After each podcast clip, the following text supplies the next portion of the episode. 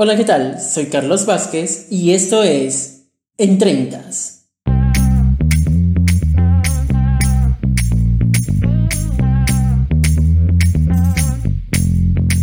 Imagina dominar ampliamente los 90 minutos de juego, obviamente más los minutos que son agregados por el árbitro, pero no concretas las acciones que se te presentan para anotar y generar la diferencia en el resultado.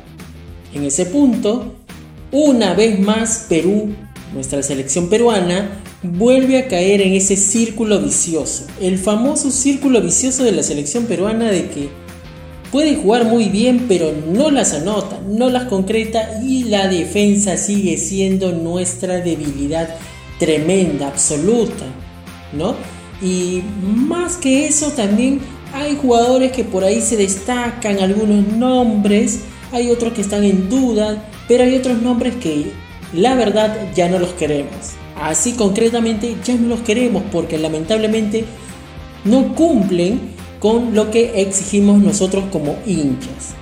Algo que se ha venido hablando muy continuamente sobre las decisiones que toma Ricardo Gareca desde la convocatoria. Y esto no sucede ni hoy, no sucedió ayer, tampoco hace un mes, dos meses, ni la Copa América, ni la fecha de clasificadoras anterior. Simplemente esto ya se ha vuelto, insisto, en un círculo vicioso. Y ahí, por dicho, he ahí los resultados. El día de ayer Perú y Uruguay empataron uno a uno, por lo cual, en cierto modo, ambas selecciones han sido perjudicadas, obviamente más Perú, ya que Perú necesitaba urgente los tres puntos para poder saltar en más posiciones. En el caso de Uruguay, necesitaba algo más por el tema de que Ecuador ganó, por el tema de que Argentina era evidente que se iba a despuntar, ¿no? Tenía un rival eh, relativamente accesible al frente y pues Brasil, Brasil es Brasil, ya se sabía que, en Chile iba a ir a pelear, no, va a ir a, a, jugar así cualquier cosa. Y más aún porque Chile es su hijo. Entonces, veamos primero el tema de, de este partido desde el planteamiento, desde los jugadores que arrancaron como titulares. Vale decir que como siempre Gareca alinea el famoso 4-2-3-1. Mencionar antes de ello la ausencia de La Padula. En ese caso, recordemos que este jugador acumuló tarjetas amarillas en el partido anterior, en la fecha anterior, para lo cual lamentablemente no podía llegar a este partido. Gareca, al convocar solamente tres delanteros, que son La Padula, Guerrero y Ruidías, entonces ¿Quién te queda? Solamente te queda Guerrero y te queda Ruiz Díaz. Por obvias razones, por el favoritismo que hay y también por capacidad, por muchas, muchas, muchas cosas más, era evidente que Paolo Guerrero iba a ser el elegido para arrancar como titular. Bien, asimismo también mencionarte que Paolo Guerrero ya viene en una etapa donde su, su carrera se va picada Bien, no por una mala racha, no porque sea un mal jugador, simplemente porque ya está cumpliendo un ciclo. Es un jugador que ya ha alcanzado una cierta mayoría de edad, donde lamentablemente muchos futbolistas de su edad ya empiezan a caer. Uno que otro resiste por ahí, ¿no? Pero en el caso de Pablo Guerrero no es así. Lamentablemente, adicionale ello las lesiones. Las lesiones ha generado de que Paolo Guerrero no tenga ritmo. Asimismo, hubo problemas con su club del Internacional de Porto Alegre hace poco, eh, con el tema de que se iba o se quedaba, la supuesta oportunidad que iba a tener en el Boca Juniors, pero ya más no. Entonces, por eso es que Pablo Guerrero termina arrancando este partido por encima de Raúl Ruiz Díaz. El caso de Raúl Ruiz Díaz es un caso extremo, ya se sabe, ya es un tema conocido del que siempre Raúl Ruiz Díaz lamentablemente no cumple con las expectativas. la mejor noticia o el mejor momento que recordamos de Raúl Ruiz Díaz es aquel gol con la mano ante Brasil en una edición de Copa América, que fue, si no me equivoco, por el centenario en el año 2016, si la memoria no me falla. Entonces, no hay más, no hay más que hablar de Ruiz Díaz, lamentablemente, y sigue en el mismo caso. Pero bueno, vamos a analizar la alineación. En primera instancia, el arquero fijo, totalmente fijo, es Galese, no hay nada más que decir ahí. En la defensa arrancaron por izquierda Marcos López, lo cual para mí es una alegría que se esté apostando por este joven, incluso por encima de Trauco. Ya eh, digamos que Trauco suele tener mucha deficiencia en los balones largos del equipo contrario y, cuando pasa por la espalda, entonces Trauco casi siempre es superado. Pero tiene técnica, algo que quizá a Marcos López le falta. Pero se nota que está ganando más confianza y en poco tiempo podría ser el titular indiscutible de esta selección. Cumple, cumple con las expectativas, ya que eh, normalmente el juego fluye por la derecha por Carrillo, pero con el apoyo de Carrillo, pero por izquierda no hay mucho de él. ¿no? Eh, por ahí que Trauco tenía sus chispazos, pero López con su velocidad, ¿no? con su inteligencia que tiene, entonces sabe ir al frente. Pero lamentablemente anoche no pudo cumplir también más porque me esperas unos minutos para explicarte por qué no pudo hacer más López por esa banda izquierda. En la defensa estaba Callens, siempre con un impecable trabajo, lástima que su compañero de saga, que ha sido Santa María, cometió un blooper tremendo en el gol de Uruguay. Ese blooper fue terrible. Entonces titubeó muy mal, muy mal Santa María a la hora de despejarlo y pues Callens lo encontró mal parado a este jugador y no pudo hacer más, ¿no? ya no vas a hacer magia para, para salvar esa jugada. A la derecha tenemos a Advíncula. Insisto en que Advíncula tiene capacidad para ser un jugador veloz, para ser un jugador que por momentos te puede quebrar, y es un jugador que lucha bastante. El hecho de que tal vez es superado por un jugador contrario, gracias a su velocidad puede correr y arrebatar el esférico, además de utilizar mucho la fuerza para ir al frente ante un rival. Pero fuera de todo ello, es un jugador en cierto modo desordenado, algo que no admitimos. Advíncula es desordenado. Tiene la pelota y de repente la entrega al rival o, considera que tal vez el lateral es el mejor recurso, bien, pero no se aprovecha, no se aprovecha más la banda derecha. Eh, imagínate, ¿no? Si no estuviera Carrillo, pues esa banda derecha sería malísima. Pero de una u otra manera recibe un apoyo de Carrillo para que Advíncula se pueda mostrar un poco más. Pero insisto en que es un jugador un tanto desordenado, que debería mejorar en ese aspecto. No todo pasa por la velocidad. La velocidad es algo muy bien, muy bueno por parte de, de Víncula, pero tiene que dar algo más. No, tiene que entregar la pelota a un compañero, no le puedes entregar a un rival. Pasando ya a la volante, tenemos a Yotun y tenemos a Tapia. Tapia le salva el gol, muy buen gol por cierto, eh, digamos que era una chalaca, pero el rebote pues termina engañándonos a todos. ¿no? es un gol netamente, es un rebote, pero igual se considera como el gol de Renato Tapia. Más allá, yo considero que a Renato Tapia le falta más jerarquía tal vez. Algo que quizá últimamente ha llamado la atención en el Celta de Vigo, en España, también debería tener ello con la selección. Desde hace un tiempo Tapia titubea bastante y justo ahí apareció la figura de Aquino. Lástima que en esta convocatoria no está Aquino, que para mí sí debería estar. Ahora, tenemos en el caso de Yotun, que es un lanzador, que es un jugador que prácticamente te fabrica las jugadas, pero eh, digamos si Tapia no está en un buen momento, Yotun se siente solo y si Yotun se siente solo no va a lanzar y si no lanza no hay opciones de ataque. Entonces, en cierto modo, Yotun da hasta lo que puede. Da hasta lo que puede. Lástima que Yotun también eh, se falla jugadas increíbles, algo que quizá antes no fallaba, pero bueno, ahí está dándole. Ya entrando al tema de, de la parte ofensiva de nuestra selección, tenemos el caso de Edison Flores por izquierda, como un extremo izquierdo. La verdad, si yo antes decía que Edison Flores era un muy buen jugador, realmente lo fue. Fue una pieza clave para Rusia 2018. Señores, eh, por supuesto que están escuchando este podcast, actualmente ya no. Ya Edison Flores necesita un recambio urgente. Necesita llegar a un club que le pueda dar más oportunidades para que pueda ganar más ritmo e intentar recuperar su nivel. Lastimosamente, Edison Flores no está en un buen momento y llegar a la liga MLS puede que lo haya limitado, pero ya no queda nada. Por ahí recuerda el mejor Edison Flores a nivel de clubes, como Universitario de Deportes, luego fue a Dinamarca, creo que estuvo en México, pero no trascendió en el extranjero. Incluso estuvo en España, si no me equivoco.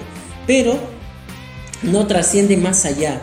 Siento que Edison Flores necesita urgente ir, eh, insisto, un club donde sea titular y pueda ganar más minutos y recuperar ese nivel, ese jugador que quiebra, ese jugador que va al frente y que tiene buena pegada desde fuera del área. El día de ayer tuvo una, una mm, oportunidad muy similar a, como la de ante Ecuador en Quito para Rusia 2018, que ahí sí la metió. El día de ayer le tiró mal, muy mal. Horrible, la verdad. Su remate fue terrible. Y luego también tomó una mala decisión en una jugada, ¿sí? justo después de ese fallo, una jugada, una intención, pero la terminó, terminó dudando, terminó dudando y no pudo hacer más. Tenemos el caso de Cristian Cueva. El caso de Cristian Cueva es un jugador que siempre pasa por esto, de que si Cristian Cueva no está en el partido, lastimosamente no le sale nada. ¿no? O, si está enchufado, por ahí le sale una que otra. Pero algo que siempre me incomoda de Cueva, y lo voy a recalcar toda la vida, es los lujos, los lujos que se mandan. Hay que ser eh, muy claros, ¿no? Si tú estás ganando por 1 a 0 o estás empatando un partido, no te puedes dar el lujo de andar haciendo ciertas gambetas o ciertas jugadas para lucirte. ¿no? Entonces, no es el momento. La idea es ir al frente, tocar rápido, ¿no? Ya, eh, si te gusta gambetear, gambetea, pero correctamente, tampoco seas desordenado. Es algo que Cristian Cueva, lastimosamente, es un error muy frecuente de su parte. Y más aún que hubo una intención de gol que se, creo que se llevó un defensa, luego a otro, y al final, entre esas dudas, no la pudo concretar. Tranquilamente al haber recibido la pelota se hubiera acomodado y hubiera pateado. Pero no pudo hacer más. Una lástima, sinceramente, en, ese sentido por Cristian Cueva, más aún que es el número 10, ¿no? más aún que es el número 10 de la selección y por ende hay más peso en ese número. A la derecha tenemos a André Carrillo André Carrillo pasa por un gran momento. Es como, a ver, ¿cómo te digo? Digamos que cuando hubo, estuvo las clasificatorias para Rusia 2018, Carrillo mm, tenía sus chispazos y Cueva estaba en su mejor momento. Desde Rusia 2018, desde el Mundial, las cosas cambiaron.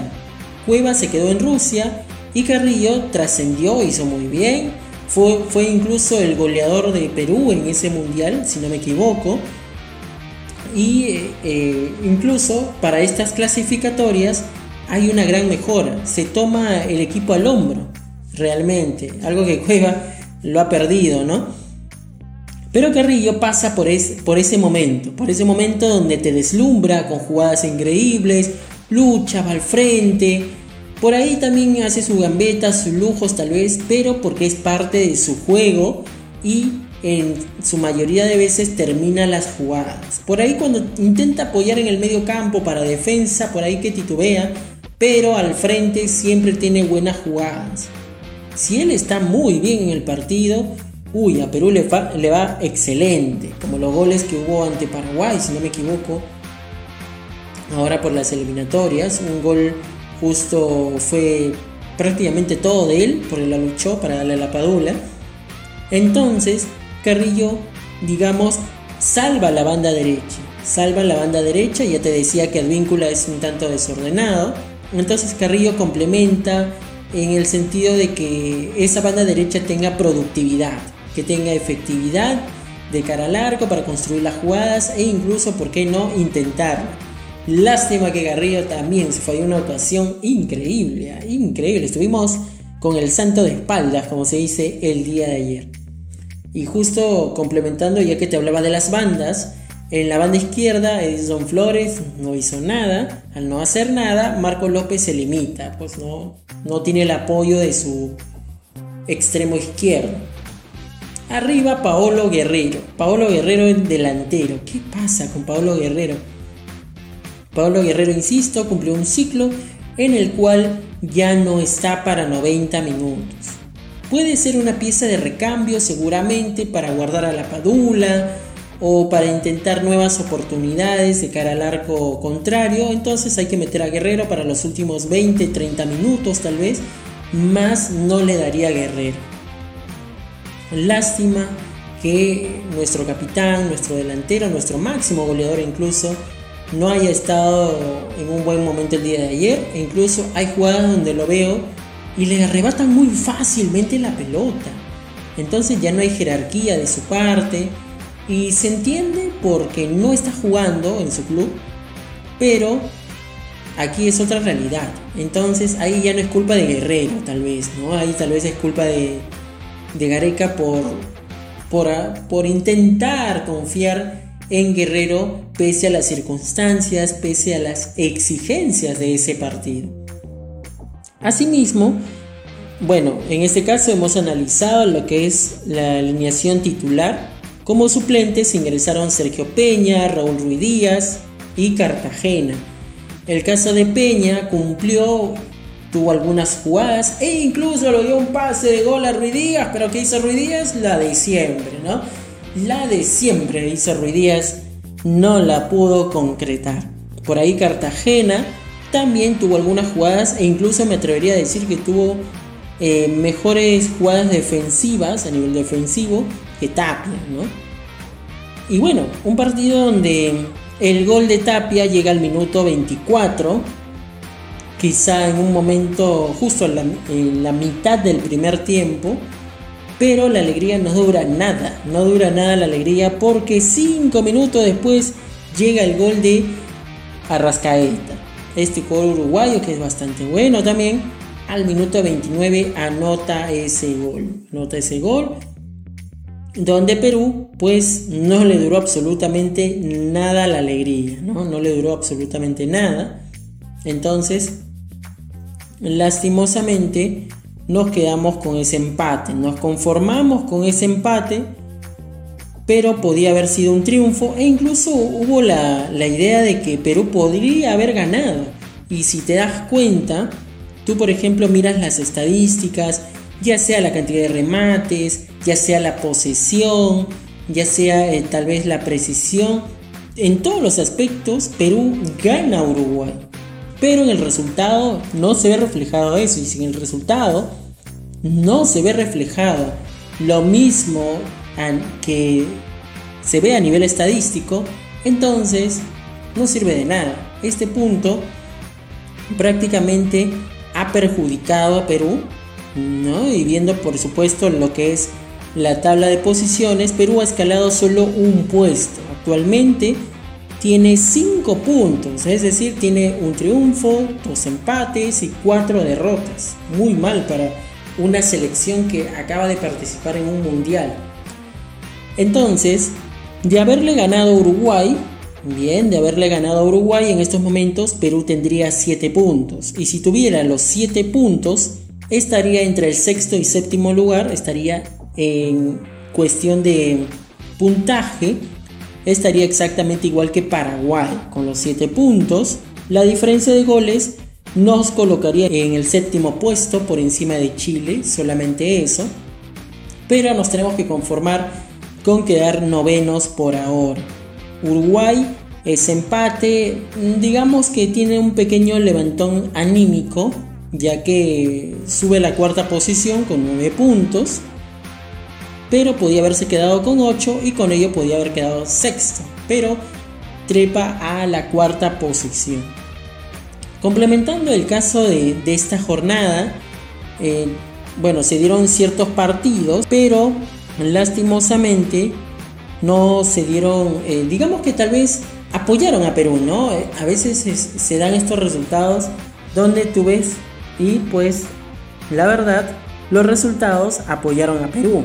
Es decir, por ejemplo, Bolivia empata con Colombia. Ese empate ha permitido que Colombia no se despunte, ni tampoco Bolivia. El empate era lo más adecuado para Perú. En el caso del encuentro entre Ecuador y Paraguay, lo más lógico era que ganara Ecuador, básicamente porque jugó en Quito y porque es una selección muy buena actualmente, tiene jugadores eh, de muy buenas características. Entonces, pues era evidente que Ecuador lo iba a ganar. En el tercer partido, que es Venezuela-Argentina, lo, ganó Argentina, algo evidente también ya que Venezuela pasa por una crisis. Pero lo único bueno para Venezuela es que se dio el lujo de descontar. Pero también eso también nos beneficia.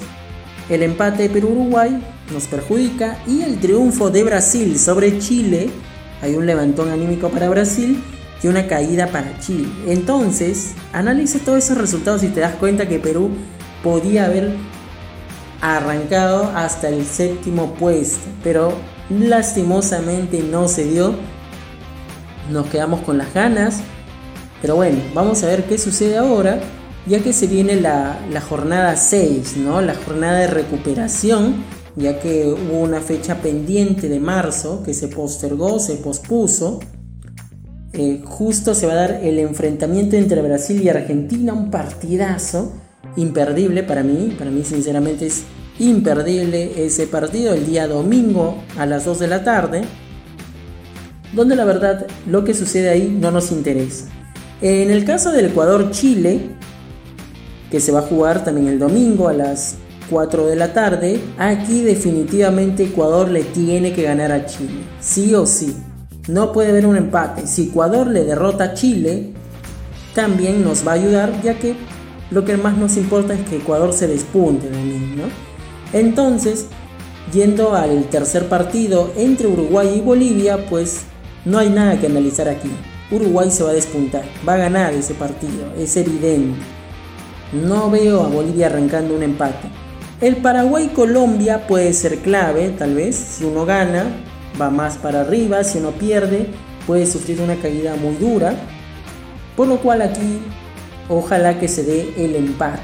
Y por último, Perú-Venezuela. Obviamente, en estos momentos Perú le derrota, eh, mejor dicho, supera a Venezuela por un punto, pero podría ser cuatro, con lo cual dejaría hundido a Venezuela en la última posición. Todas las chances que tiene Perú las tiene que aprovechar. Y esperemos el regreso de la Padula, esperemos que Santa María y Calen se complementen, si es que vuelven a jugar juntos, se complementen en los entrenamientos para que puedan arrancar bien ante Venezuela. En el caso de Edison Flores, esperemos que ya no arranque. Me gustaría que vuelva Peña y a ganar este partido. ¿no? no nos queda de otra, solamente tenemos que ganar a Venezuela. Luego viene Brasil, pero antes pensar en derrotar a Venezuela. Es lo único que nos queda y sé que lo podemos ganar. Es cuestión de confianza, es cuestión de que la selección pues haga buenos partidos, ¿no? Y para ese partido con Venezuela, ¿por qué no tal vez sacar a Víncula y meter a, a Gilmar Lora? Sería una buena propuesta, ya que también es un jugador veloz. Lo único complicado es que en Venezuela pues al frente tienes a ciertos jugadores, ¿no? Como el caso de Soteldo. Esperemos no nos perjudique tanto. Y justo él anotó el gol de la diferencia en ese 3-1 ante Argentina. Pero Martínez no llega a este partido. Luego de que Martínez se mandó una jugada eh, digna de encarcelamiento, algo así, ante Messi. Entonces, Martínez no va a jugar este partido por la tarjeta roja reciente. Ahí Venezuela sufre una pérdida, ¿no? Pero en ese sentido va más por el tema de la volante, si no me equivoco. Entonces, eh, si es por el tema de la volante, quiere decir que tal vez no va a apoyar mucho a Soteldo. Ojalá que Soteldo no encuentre un buen aliado, porque la verdad ya lo vimos a Soteldo jugando ante Perú en ese partido de la Copa América. Y pues los pocos minutos que jugó Soteldo nos complicó la vida. Así que no me gustaría volverlo a ver en esa faceta a este venezolano. Y pues simplemente buscar el resultado, ganarlo. Y puede que sea posible. Todo depende de que Gareca no se vuelva a equivocar. No solamente en la alineación titular, sino también si las cosas están complicadas que hagan los cambios lo más urgente posible para que eh, pueda refrescar al equipo y buscar pues el resultado que necesitamos. Si aquí regalamos puntos, Perú prácticamente se estaría despidiendo de Qatar 2022. De esta manera hemos estado analizando los partidos de la selección peruana, mejor dicho el partido que jugó ante Uruguay y lo que va a ser ante Venezuela. Para mí mi pronóstico es que Perú lo gana por 2 a 0. Y que no entre Ruidía, por favor.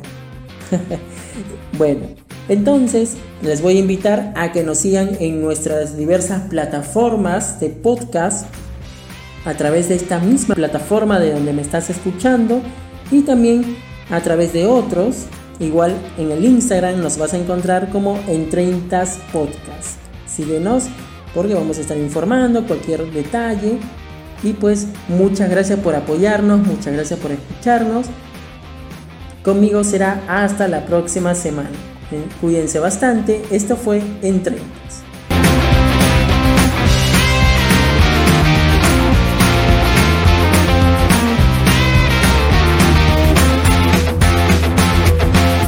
El peor error de Gareca sería que pusiera a la Padula con Guerrero. No, ahí sí ya perdemos los puntos.